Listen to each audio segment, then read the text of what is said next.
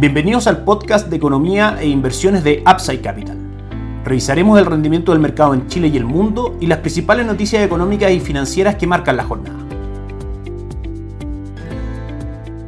Muy buenas tardes, ¿cómo están ustedes? Viernes 25 de noviembre de 2022, soy Ramiro Galeano, fundador de Upside Capital. Les doy la bienvenida a otra edición más de mercados en Upside Capital. El IPSA 0.24% arriba el día de ayer, 5.274 puntos. El dólar cerró ayer en 911, cayendo 6 pesos. Y el cobre en 3,62 dólares por libra de cobre, con un pequeño upside del 0.36%. Respecto al metal rojo, al cobre, tenemos que estar, por supuesto, atentos a las noticias macroeconómicas que vayan ocurriendo en China. Y también respecto a la política cero COVID de ese país. Durante durante las primeras semanas de este mes tuvimos noticias de parte de la autoridad sanitaria de China, donde hablaban de una posible flexibilización del programa Cero COVID en China, que básicamente consiste en el cierre de barrios o ciudades cuando hay brotes de COVID. Eso favoreció al mercado, dado que estos cierres claramente pueden influir en el proceso productivo de China. Sin embargo, al anunciarse esta noticia, hubo un aumento de casos sostenidos en China de COVID-19 y eso hizo que el cobre durante las últimas dos semanas retrocediera prácticamente un 10%, impulsando al dólar, entre otras cosas. Tenemos que estar muy atentos a las cotizaciones del cobre porque tiene una correlación inversa con el dólar, es decir, cada el cobre sube el dólar y también una correlación de largo plazo con el IPSA, con las acciones locales. El día de hoy destaca en cuanto a movimientos del IPSA, la acción de la TAM, que es la que más sube a esta hora en 5.06 pesos, es el precio que está transando en este minuto. Y la acción que más cae es Nueva Polar, la acción de la Polar, un 8.47%. La acción más transada es Sokimich Bay, que cae un 6.30%. El índice retrocede un 0.49%, marcando en el año un retorno del 22.4% y un retorno dentro de los últimos 7 días de un 0.55%. Para acceder al mercado local, nosotros somos partidarios de hacerlo a través de fondos mutuos y de Autoesca Chile Equity y acciones chilenas de Principal. Son nuestras dos principales recomendaciones. De esa manera se accede con una cartera diversificada, con un menor riesgo asociado y por supuesto con una administración profesional de los portafolio managers de cada uno de los fondos y con la asesoría de nosotros como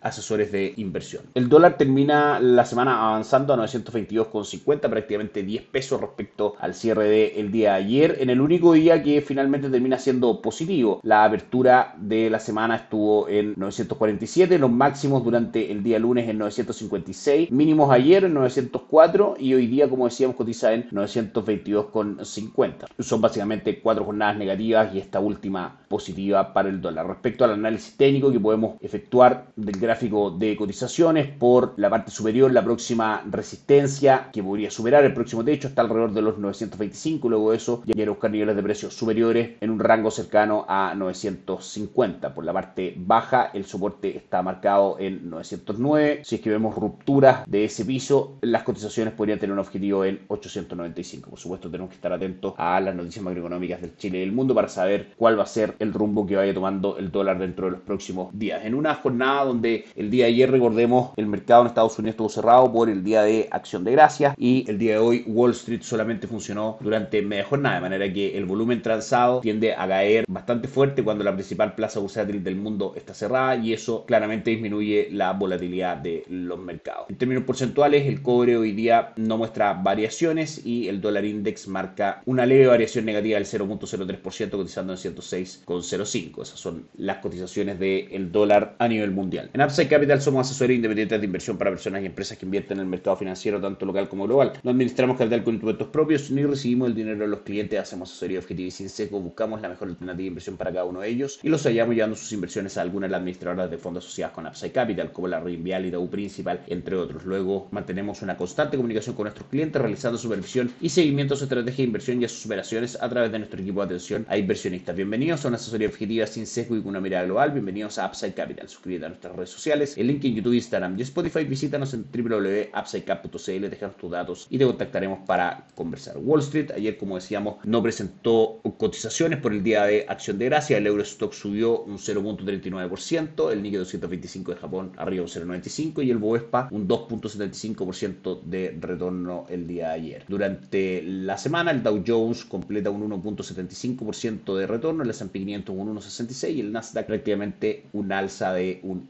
1%. Eso más las cotizaciones del día de hoy que vamos a revisar, por supuesto. Importante, hoy día tenemos Black Friday en Estados Unidos. Como sabemos, el Producto Interno de Estados Unidos se compone lo menos de un 70% de consumo interno, de manera que vamos a estar muy pendientes de estas cifras, dado que puede mostrar el real estado de un componente importante del Producto Interno Bruto de Estados Unidos, como es el consumo interno, y eso provocar alguna volatilidad en los mercados. Respecto a las noticias de la semana, las principales noticias fueron el día miércoles, donde tuvimos, como decíamos en general, PMI, índices de gerentes de compra de manufactura y servicios, tanto de Francia, Alemania, Europa y Reino Unido, en zona de contracción para esas industrias, pero por sobre lo esperado. También en otras noticias de la zona euro tuvimos la publicación de las minutas de la última reunión del Banco Central Europeo, donde manifiesta que claramente el proceso de alza de tasa en ese continente seguirá para poder controlar los niveles de inflación que ya están sobre el 10%. Desde Estados Unidos, datos de construcción por debajo de lo esperado, datos de bienes durables por sobre lo esperado, peticiones semanales de subsidio de desempleo, una noticia importante semanal que se publica todos los jueves, pero como este jueves era feriado se publicó el día miércoles, por sobre lo esperado, es decir, más subsidios por desempleo, un deterioro un poco mayor del el mercado del trabajo en Estados Unidos. Índice de gerentes de compra de servicios y manufactura de Estados Unidos por debajo de lo esperado en zona de contracción y venta de viviendas nuevas y confianza de consumidores por sobre lo esperado. De todas maneras, la noticia más importante de la semana tiene que ver con la publicación de las actas de la última reunión de la Reserva Federal en Estados Unidos, por supuesto, que muestra que la gran mayoría de los consejeros y miembros de la Reserva Federal están por suavizar el ritmo y velocidad que han tenido respecto al manejo de tasa política monetaria, respecto al alza de tasa de política monetaria. A la fecha ya van cuatro alzas consecutivas de 75 puntos base, lo cual marca el alza de tasas más grande en cuanto a velocidad en los últimos 40 años. Eso ha sido lo que principalmente ha tenido bastante castigado al mercado de acciones y claramente datos como este, menor inflación, menor actividad en sí mismo, son factores que podrían eventualmente impulsar de nuevo al mercado de acciones que ha recuperado bastante pero sigue un 15% negativo durante el año y esto por supuesto forma parte de nuestra recomendación de inversión a través de Irauto Chile Equities y USA Equity de Principal